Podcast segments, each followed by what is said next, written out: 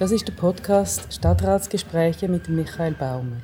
Der Michael Baumer ist seit 2018 Stadtrat von Zürich. In dieser Funktion ist er Vorsteher vom Departement der industriellen Betrieb. Zu dem Departement gehört das EWZ, also das Elektrizitätswerk von Zürich, der Verkehrsbetrieb, die VBZ, die Wasserversorgung Zürich und Energie 360 Grad.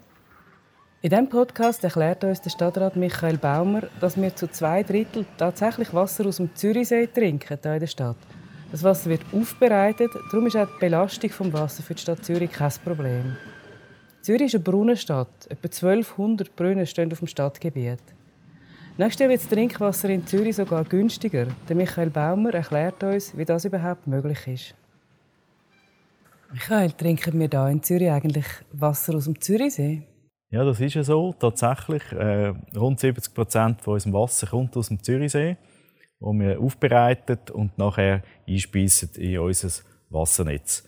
Äh, und der Rest ist zur Hälfte Brunnenwasser und zur Hälfte äh, Quellwasser aus dem Gebiet Bar Silberruck. Wir haben in letzter Zeit sehr viel gehört über belastetes Wasser. Haben wir das Problem hier in Zürich auch? Ja, dank dem Zürichsee haben wir das äh, Problem eben tatsächlich weniger, weil das Wasser müssen wir sowieso aufbereiten. Im Zürichsee hat es natürlich sehr viel mehr äh, Lebensformen, Biologie, die dort spielt. Das müssen wir sowieso aufbereiten und insofern ist das nicht das Problem. Es ist auch in dem Sinne kein Problem, wenn man ein trockenes Jahr hat. Das Jahr ist es vielleicht nicht so gewesen, aber sonst haben wir ja auch sehr warme Sommer gehabt. Das ist für die Stadt Zürich eigentlich kein Thema, weil wir mit dem Zürichsee natürlich genügend Wasser zur Verfügung haben. Jetzt gibt es ja nächstes Jahr ein neues Gebührenmodell für Trinkwasser, wo die Einwohnerinnen und Einwohner sogar weniger zahlen für ihr Trinkwasser. Wie geht so etwas? Ja, das ist äh, Effizienzmanagement natürlich, aber äh, es ist auch einfach äh, von den Abschreibungen, von den Dauern, wo man äh, eigentlich die Investitionen hat müssen tätigen. Man ist ja schon sehr lang unterwegs mit dem Trinkwasser. Wir haben dort eine sehr gute Infrastruktur, wo wir äh, wirklich gut in Schuss gehalten haben. Man hat immer frühzeitig auch die Erneuerungen gemacht. Und das führt jetzt dazu, dass man da auch davon profitieren kann und die Trinkwassergebühren senken. Zürich gilt ja als Brunnenstadt. Soviel ich weiss, Zürich etwa 1200 Brunnen. Was ist die Geschichte von dem? Ja, es ist einfach von Anfang an natürlich die Frage, wie kommt das Wasser zu den Menschen? Und da ist die einfachste Variante ist natürlich mit den Brunnen mit Trinkwasser versorgen. Und dann haben sich am Anfang natürlich die Leute noch dort direkt können bedienen an diesen Brunnen. Und so ist das entstanden. Heute natürlich abgelöst, indem dass jedes Haus, jede Wohnung äh, Wasserversorgung hat. Aber in den Anfangszeiten, Ende 19. Jahrhundert, sind die Brunnen überlebensnotwendig gewesen. Sie sind auch heute noch überlebensnotwendig, wenn in einem Notfall beispielsweise der Strom ausfällt über längere Zeit oder sonstige äh, Schwierigkeiten äh, mit der Trinkwasseraufbereitung sind. Die Brunnen funktionieren ohne Strom äh, die ganze Zeit. Dort kann man sich notfalls versorgen. Werden dann im Moment noch neue Brunnen gebaut in Zürich?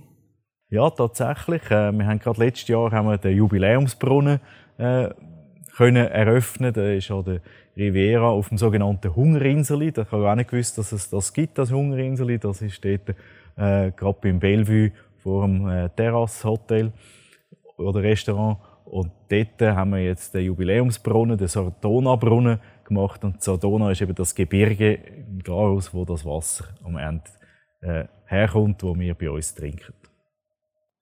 Und du sagst, Zürcher Wasserwerke sind gut in Schuss gehalten. Gilt das für alle? Ja, das gilt grundsätzlich für alle, aber sie sind natürlich teilweise trotzdem schon in einem gewissen Alter. Also gerade in Wollishofen, das Seewasserwerk Moos, das ist 1914 gebaut worden, also mehr als 100 Jahre alt jetzt. Und natürlich hat man die Anlage immer wieder erneuert. Aber dort kommen wir jetzt tatsächlich in ein, in ein Thema ein, dass wir das grundsätzlich neu konzipieren und neu aufbauen. Und das wird ein grosses Thema sein, auch in der nächsten Legislatur. Wir rechnen da auch mit Kosten von fast 200 Millionen Franken, die das wird dann verursachen. Was muss ich mir darunter vorstellen, wenn ein Wasserwerk so saniert wird? Also in diesen Wasserwerken gibt es auch sogenannte äh, Sand, Sandstufen, also wo das Wasser eben gesäubert wird, indem man es über ein Sandgebiet äh, lässt, abtropfen sozusagen.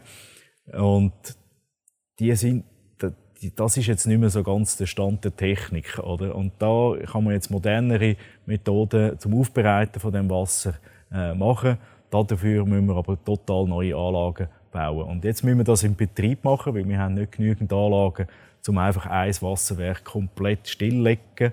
Und dort müssen wir jetzt wirklich, das sind drei verschiedene solche äh, Ablagerungsbecken, ein Becken für das andere uns vornehmen und das dann komplett ausräumen.